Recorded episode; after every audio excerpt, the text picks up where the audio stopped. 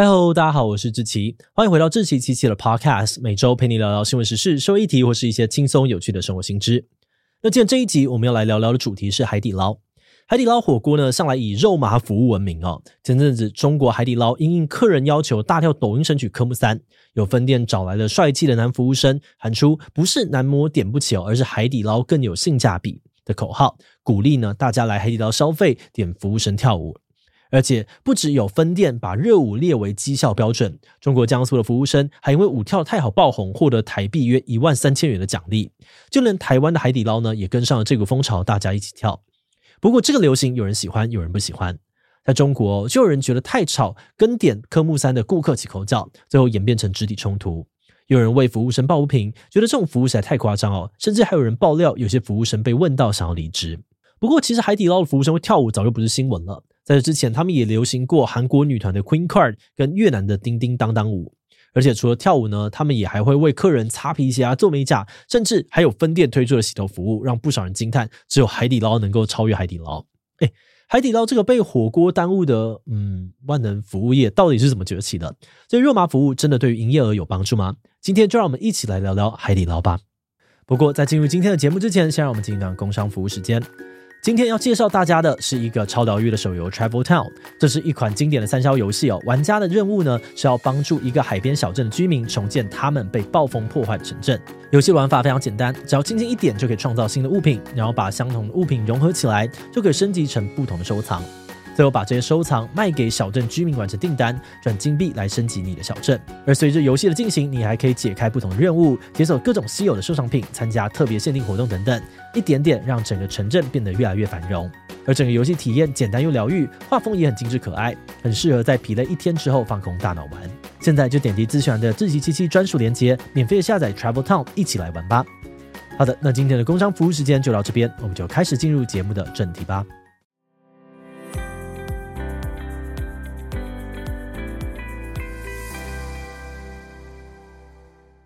说到海底捞是怎么样崛起的，我们要先把焦点放在创办人之一的张勇身上。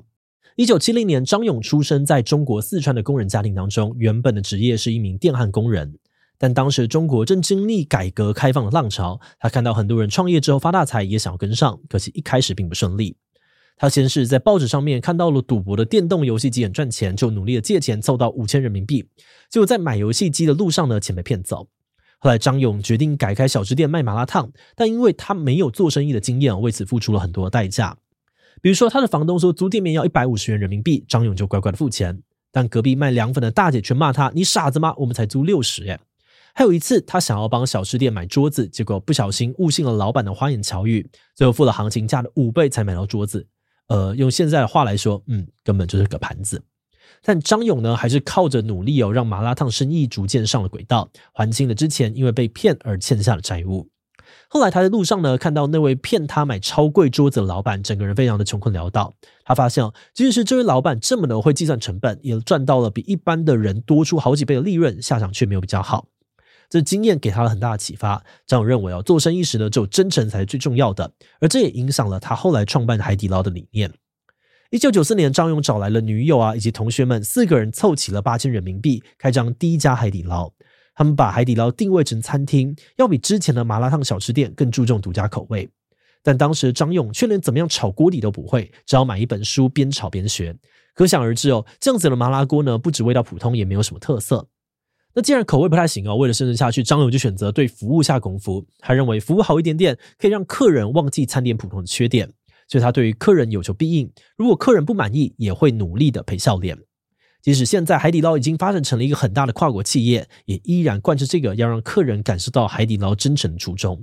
海底捞呢，从后位的环节开始哦，海底捞就已经在想办法提供给客人意想不到的服务。比方说，为了减少客人等待期间的不耐烦，海底捞除了会提供零食饮料啊、冰淇淋吃到饱，还有游戏机可以打发时间，甚至还有免费的擦鞋以及做美甲的服务。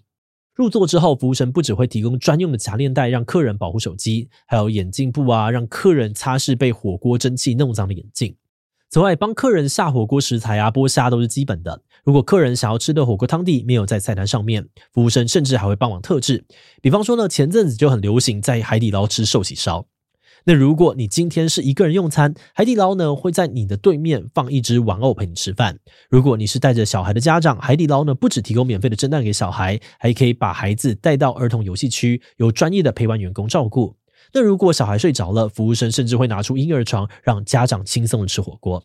张勇曾说，他宁可能让客人觉得服务太多、太过肉麻，也不想要打击员工服务客人的热忱。而这种过度的肉麻服务，果然成功的为海底捞吸引到了很多的顾客。而在得到了很多顾客青睐之后呢，张勇有一个大胆的想法。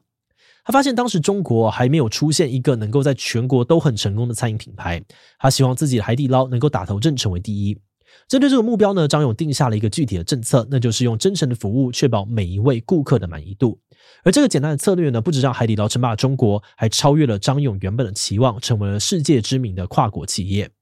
根据二零二二年的资料，光是在中国呢，就一千三百四十九家的海底捞，香港、澳门、台湾共有二十二家。而在这些地区呢，海底捞的服务人次就超过二点七六亿人，并拥有超过一点一六亿人的注册会员。此外，他们在日本啊、韩国、马来西亚、新加坡、泰国、澳洲、英国、美国等地也都有分店。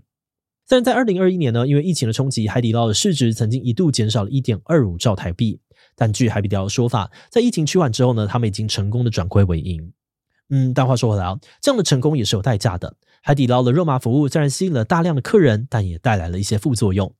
二零一七年的十二月，台湾海底捞宣布开放自带食材的服务，店员呢不但会帮客人清理食材，还会贴心的帮你装盘送上桌。有个部落客实测哦，自己带食材呢，只花了两百六十元的汤底费，就在海底捞吃了足足四个小时。海底捞观察，在三百位的客人当中呢，就有超过两百位客人自带食材，有的人呢甚至还拿装啤酒的纸箱运送食材。但没想到，才短短不到两个月，这项服务就紧急的喊卡。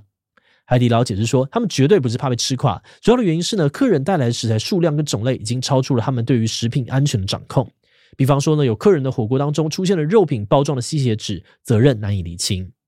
另外，根据《远见》杂志报道，最后一根稻草是呢，有位中国人翻墙看到台湾海底捞政策，就自带澳洲和牛啊、海胆、鲑鱼到中国分店，除了要求服务生切片装盘，还要求店员帮忙包馄饨，甚至是调鸡尾酒。总部有担心这种情况一发不可收拾，才下令停止。再来呢，最近流行的抖音神曲科目三也给海底捞的员工带来不少压力，甚至还传出有店员呢，因为太常被客人问能不能够跳舞而想要离职。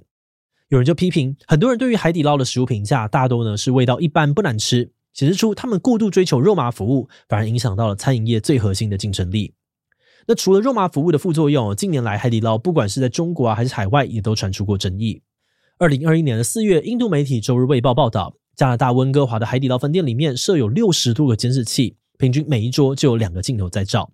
店经理回应说，这些监视器呢，主要是用来惩罚没有遵守公司准则的员工，另外还可以追踪特定人士。所以店经理也承认呢，这些影像会传回中国，但他拒绝解释原因，只说这是秘密。这样消息让台湾舆论炸锅，台湾海底捞也发出声明说，报道与事实不符，涉嫌损害海底捞的商誉，他们已经要求周日卫报删除报道，并保留法律追诉权。他们强调，安装监视器呢，是为了要保障消费者的权益跟安全，并且提升服务品质。他们从来没有用监视器来辨识顾客，而且有监视器的档案只会暂时的留在那个店里面，以前没有，未来也不会传到台湾以外的地方备份，会严格的保护顾客的隐私。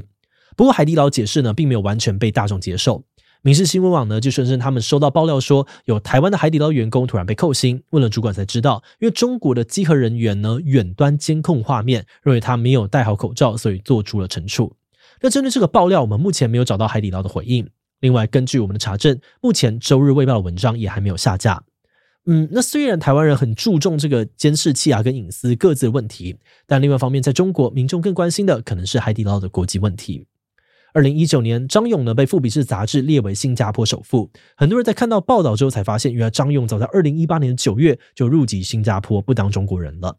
这件事情呢，让很多中国人感到不满，质疑张勇一有钱就改变国籍，是缺乏爱国思想，让四川人感到羞耻，甚至扬言要抵制。但也有人为张勇缓颊，认为这不是爱不爱国的问题，他会入籍新加坡呢，可能只是因为新加坡是有钱人的避税天堂而已。